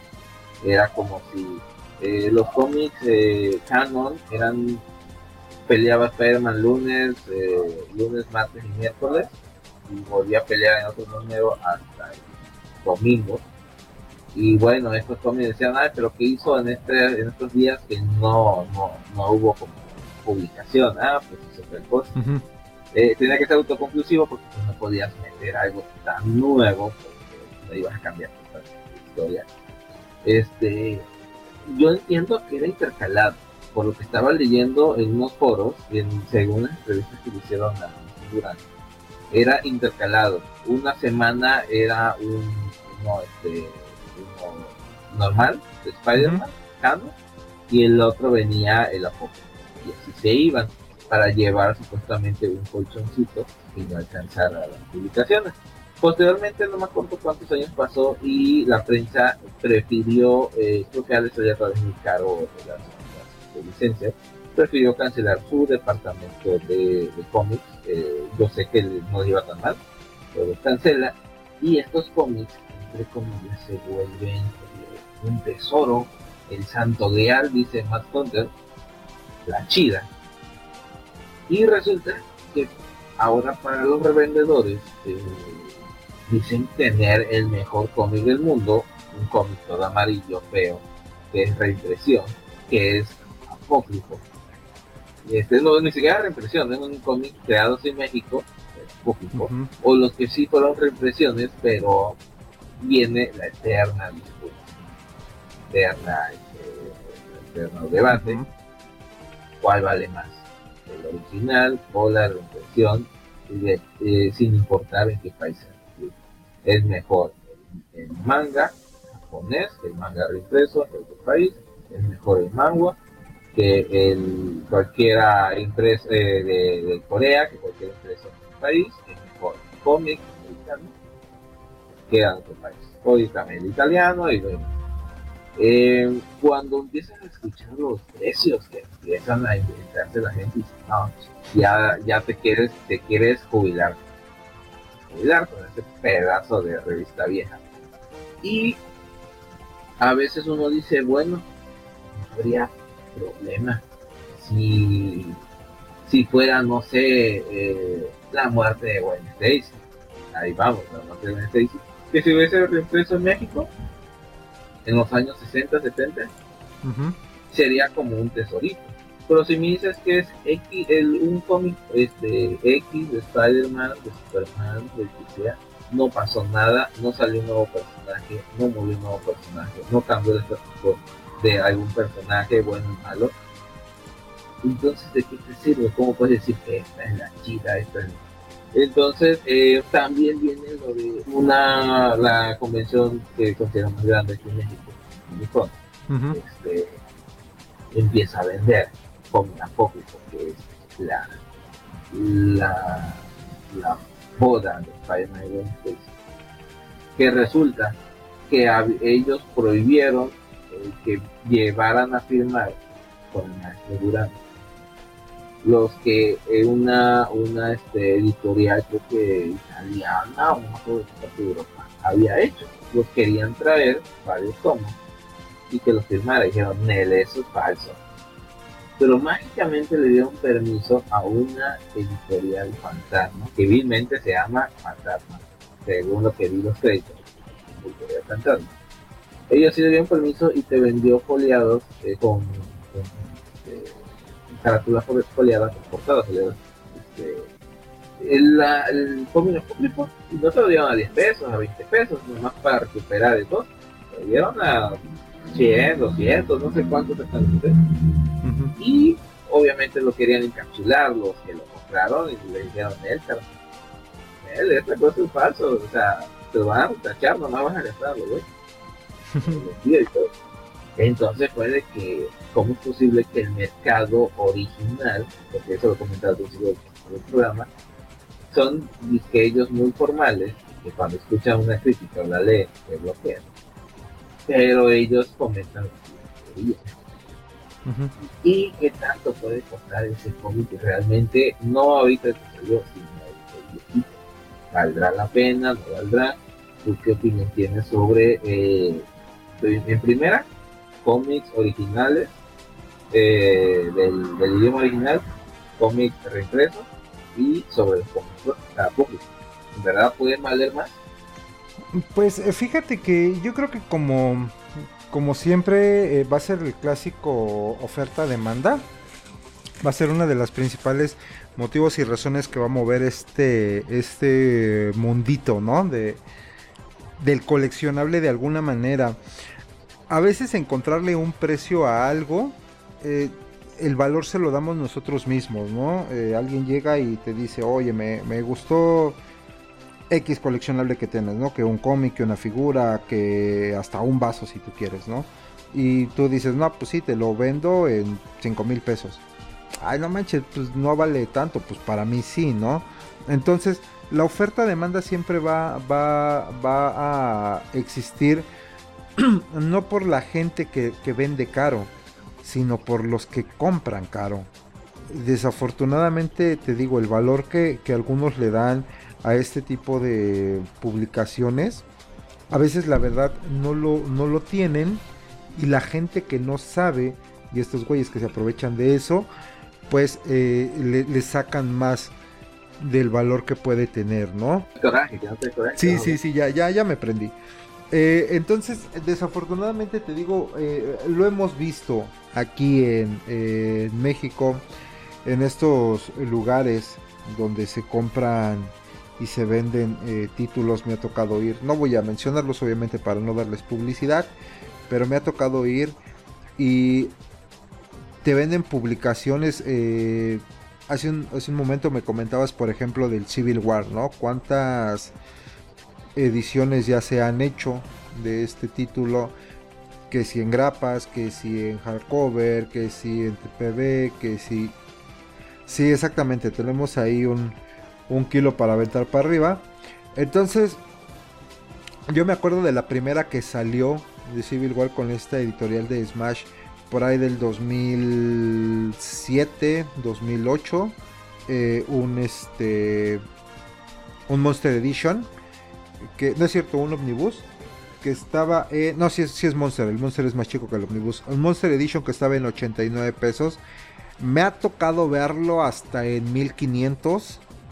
Eh, publicaciones en Mercado Libre, por ejemplo, que también te lo quieren vender en, en 2000 tantos pesos que dices, güey, neta, o sea, trae ahí en la portada que costó 89 y cada dos meses sacan una edición nueva eh, con el mismo precio. Entonces, ¿por qué siguen habiendo esta gente que eh, eleva los precios de una manera ridícula?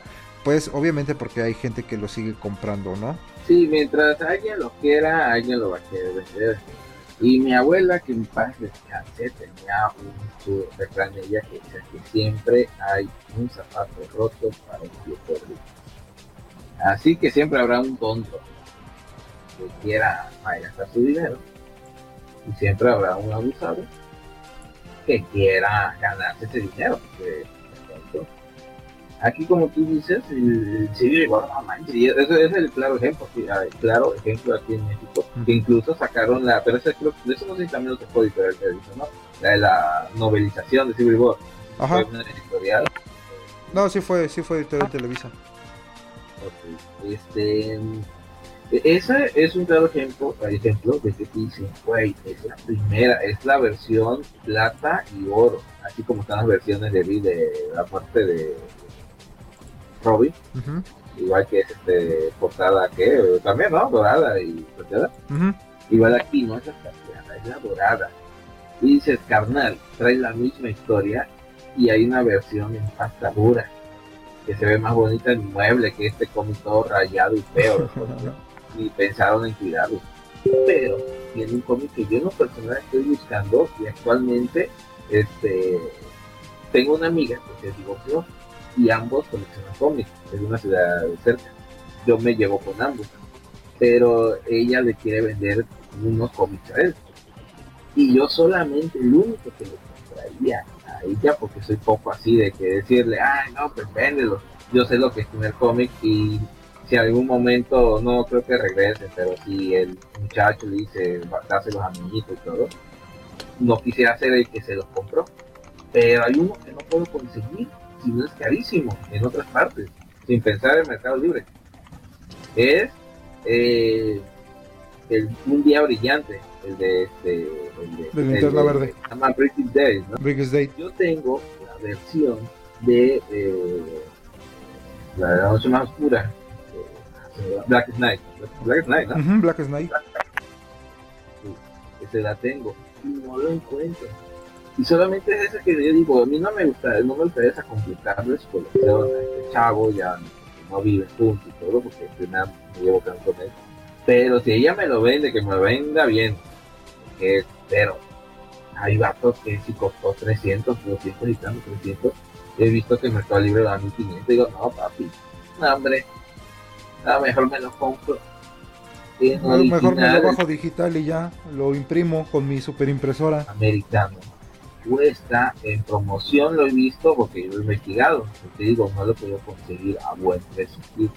No, no, bajan de 800 hasta de 600 lo compraría pero 800 900 ha estado a 1800 1600 no como 1800 el ómnibus y trae una general de, está un chorro chorrísimo es un monstruo esa cosa.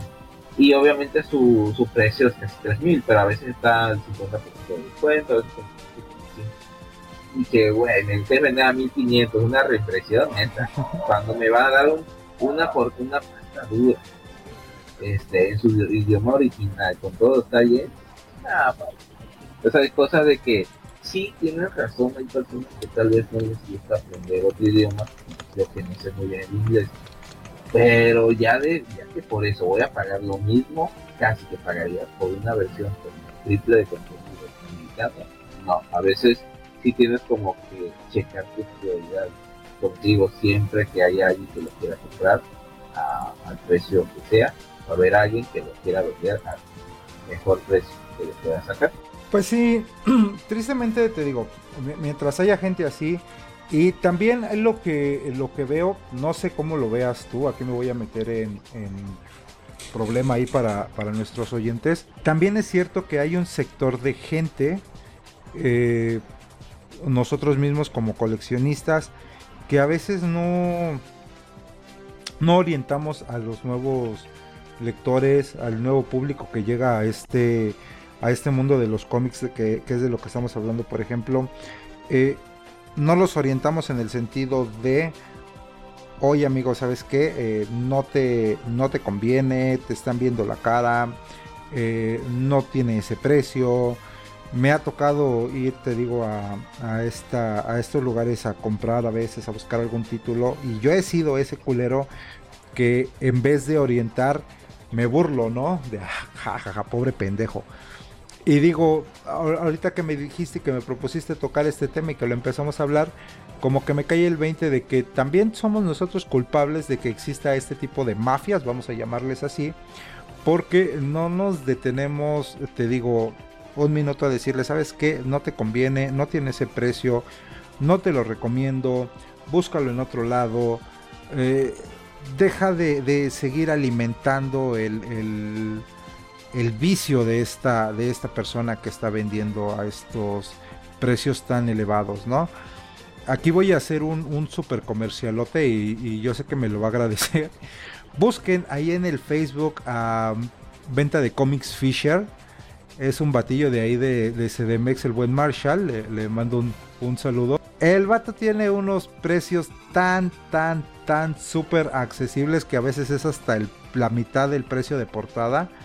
Entonces, él, es así como que un, claro ejemplo de que, pues, ¿para qué sigo alimentando al mamador que, viene a querer vender a precios súper exorbitantes? Cuando es un producto, como dijiste tú hace un momento, no original o no oficial, vamos a, llamarlo así, porque pues si bien es cierto que las publicaciones eh, americanas, obviamente al ser, eh, pues sí, no me gusta ponerle el título de original, pero pues es la verdad, eso es lo que son, son productos originales porque es la editorial de Marvel, la editorial de DC, la editorial de Image, de Dark Horse, de bla bla bla, la que está en Estados Unidos y la que está publicando este título. Entonces, obviamente se, se convierte en, un, en una publicación original o oficial, te digo, y pues es obvio que estas sí tengan un precio más caro, ¿no? Sí, considero que, sí es la versión de origen del país de origen, pero también la, la que está en otro país es oficial. Oficial más es reimpresión, aunque te digan, es la primera vez que se imprime aquí. Ya cuando tú, si te, vas más chiquilloso, le dices, Nel, es la primera vez que imprimes aquí, pero no puedes decir que es primera edición se dice primera reimpresión en idioma español, en idioma que sea. Porque la única que puede decir primera impresión es realmente el primer tiraje que hizo el idioma original. Todo lo demás, aunque sea la primera vez que se imprima en un país, al final es una reimpresión con un nuevo idioma este, de un producto que ya tiene poco o mucho que se imprimió por primera vez. Exactamente, sí, y mucha gente también no, este, no, no sabe eso y te digo, se van así con la, con la idea pues eh, errónea o equivocada.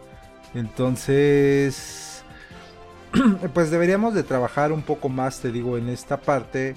En primera, no fomentar a estos vendedores que elevan los precios nada más por elevarlos. Y en segunda, te digo, pues detenernos un poquito a orientar a los nuevos lectores o nueva gente que esté queriendo eh, coleccionar o, entrar a leer, también orientarlos que no son precios que, tengan que pagar eh, realmente, ¿no? Que hay, que hay lugares donde puedes conseguir mejores precios o que hay títulos que simple y sencillamente no tienen ese, ese valor. Y con eso creo que ya hacemos y marcamos también un poco la, la, diferencia, ¿no? Sí, a mí me ha tocado, este, yo cuando, yo estoy igual en el grupo, este, no sé si ustedes en este, Mundo Geek, y la verdad, este, sí me, sus consejos, aparte que tiene un canal en YouTube, este, entre, entre comunidad, eh, sí me, sí me ha gustado como, como resuelven dudas. Están en contra del, del bullying porque sí, de repente, de repente, desde el primer momento detecta cuando uno nomás está preguntando, haciéndose como tonto, como para ver cómo, cómo hay personas muy intolerantes, pero él también está haciendo muy obvia, muy tonta, o muy, muy dada a que haya agresividad, ¿no? Y me ha gustado que votan la publicación de esa persona y también cuando es una pregunta normal y, lo que, está haciendo mal es el que está contestando, igual, votan la, este, respuesta. Eh, eh, solamente el único detallito de ese grupo es que ellos no pueden recomendar a ciertos vendedores, estamos hablando, porque eh, como ellos hacen videos con los encargados de las editoriales, no pueden estar fomentando entre comillas a vendedores no este oficiales, no sé cómo se llama que no tienen como tal este, mm. legalizado la venta, ¿no? Este, pero de ahí eh, me gusta el apoyo, he aprendido mucho, he preguntado muchas cosas. Y sí, así como tú me has explicado muchas cosas, muchos temas, este, a veces sí necesitas a alguien y cuando yo puedo explicárselo a alguien, tengo un amigo me dice, oye, ¿por qué tal cosa? ¿Por qué esto de, por ejemplo, de los Spider-Man? ¿Cuál es el pedo de Spider-Man? Le digo, ah, tal, tal, tal. Le digo, ¿tienes tiempo? Porque yo me estoy hablando media hora. Sí, sí, sí, no hay. Pero es eso, al que me ha tocado o me tocaba en la secundaria, yo no leía como, y eran como que yo le decía, ay, este, así como se ve en la serie, que pasa en el 7, Ah, sí, pero eso no tiene nada que ver. Ahorita están estas historias de los cómics son mejor que el vato un mamador que no que el hermano mayor compraba cómics y ella sentía como que el vato súper chingón. Me acuerdo que estaban los inicios de eh, Dick, Dick estaba iniciando y el vato se pone el sangrón. Y con el tiempo vas aprendiendo que eh, tú mismo puedes ayudar a no comentar la sobrevaloración de ciertos cómics. Y te digo, sobre todo cuando no son cómics importantes. He visto que venden carísimo, ¿sabes cuál? El, el 11 de septiembre. Oh, se me hace yo y me puedo ganar enemigos a, a se me hace una basura. Con el simple hecho que Doom llora. Se me hace lo más ridículo. no, ¿por qué todo el mundo lo hace? lo más ridículo de un genocida leer que otro genocida. Es que llora por la envidia de que él no lo hizo. Le ganaron. Sí, sí, ya con los años ya dije, ah, no, no está llorando de dolor. Hasta quisiera nomás agarrar el digital y ponerle un padrito como de pensamiento de él, porque me ganaron el mandado o algo así. Exactamente, pues sí, esa es la. Es que no te diste cuenta de ese momento tan cróspido de la situación.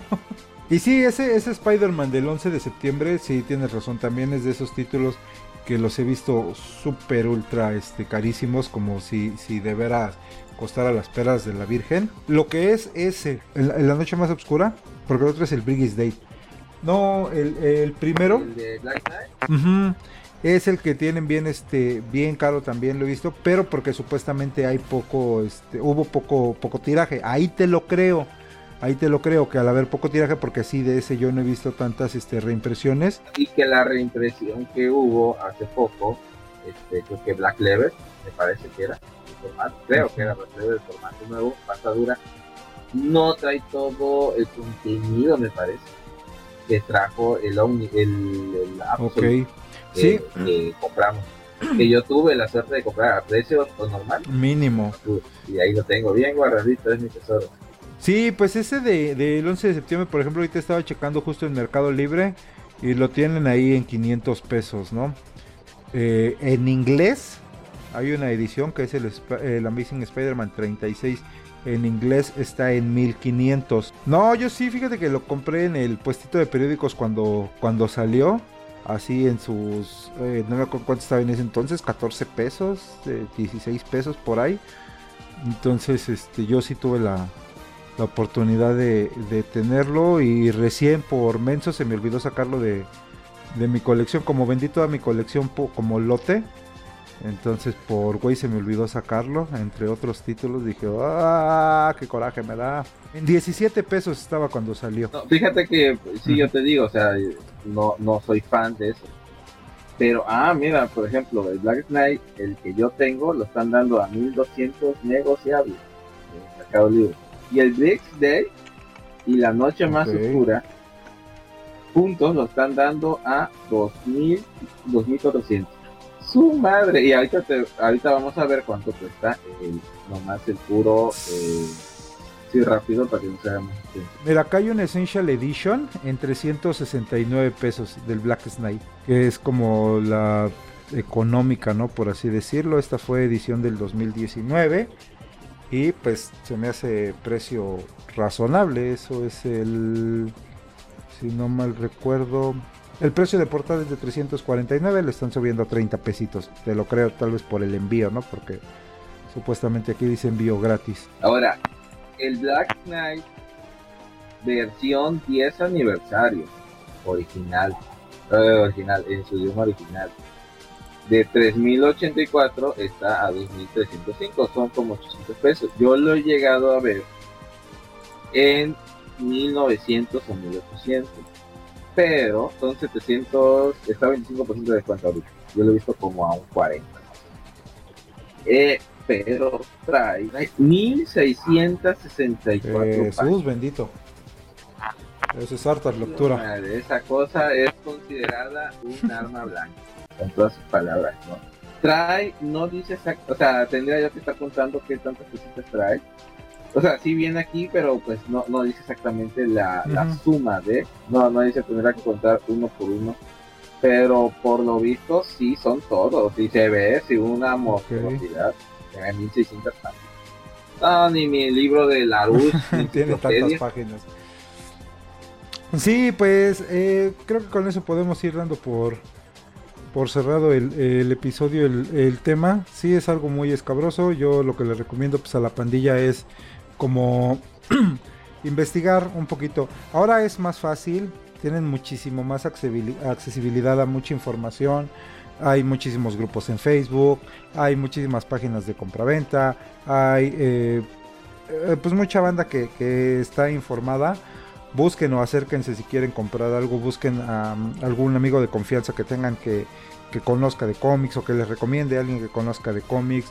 Les digo, el grupo de, Fisher, del Marshall, el venta de cómics Fisher, pueden ahí encontrar para así poquito a poquito ir, ir quitando a esta gente que vende sus, sus cómics o estos títulos a precios súper exagerados cuando pues realmente no. No le hagan mucho caso a este a, a Mark Hunter, que cabrón si te va a hacer que compres un cómic de 200 pesos a, a, a 10 mil. Está bien vaciado eso. Pero sí, sí hay que nosotros tenemos que ser más este, empáticos y ellos también, o sea, las personas eh, acercarse, acercarse. No todos son objetos y hay gente que sí te va a querer ayudar.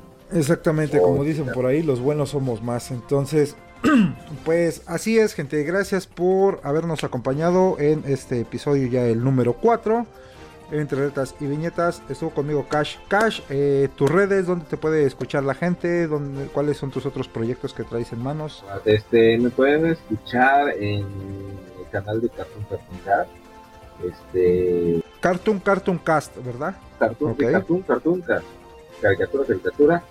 Ahí para suscríbanse, este, vean el video, se va a subir mañana, si no recuerdo, hoy lo grabamos, rumbo, una historia muy que, es de mi favorita, es mi película animada favorita, mi favorita. Y este siempre hablamos de cultura occidental, este películas clásicas o películas o series también muy muy, buenas. Em, también estoy en el mismo canal eh, con un compañero haciendo la hora del seguro. Eh, hacemos un, es más random, Pero también hay este cualquier tema que quieran que se hable. Eh, hemos hablado de tips de cómo coleccionar, o sea, este, dónde no comprar, dónde sí, eh, anécdotas que hemos tenido en colecciones, siempre los hay. Este, hemos hablado sobre temas ya más un poquito más este, como Evangelion, hay otros este, anime también. Estamos dando apenas forma, pero siempre las críticas son bien recibidas. Y pues aquí contigo y este pues viendo a ver qué proyecto en algún momento sacar algo, algo pues, más personal, pero ya no. Mientras aquí estamos en la comunidad Cultura Geek. Exactamente, ahí está el grupo de Facebook Cultura Geek, donde vienen los enlaces para que se unan a nuestro grupo de, WhatsApp y de Telegram, donde se comparte muchísimo material, cómics, películas, episodios de, de las series que van saliendo, hay mucho chisme, hay mucho relajo, hay mucho desmadre, nunca falta si te suscribes este, o te unes al grupo, te vuelves más guapo. Exacto. Exacto. me he suscrito como 100 veces ahí. Yo también le doy suscribir, suscribir, suscribir, cada vez la página.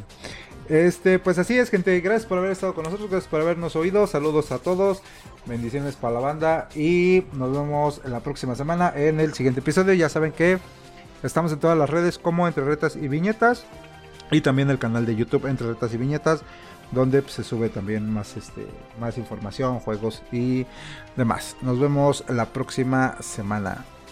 Adiós. Luego.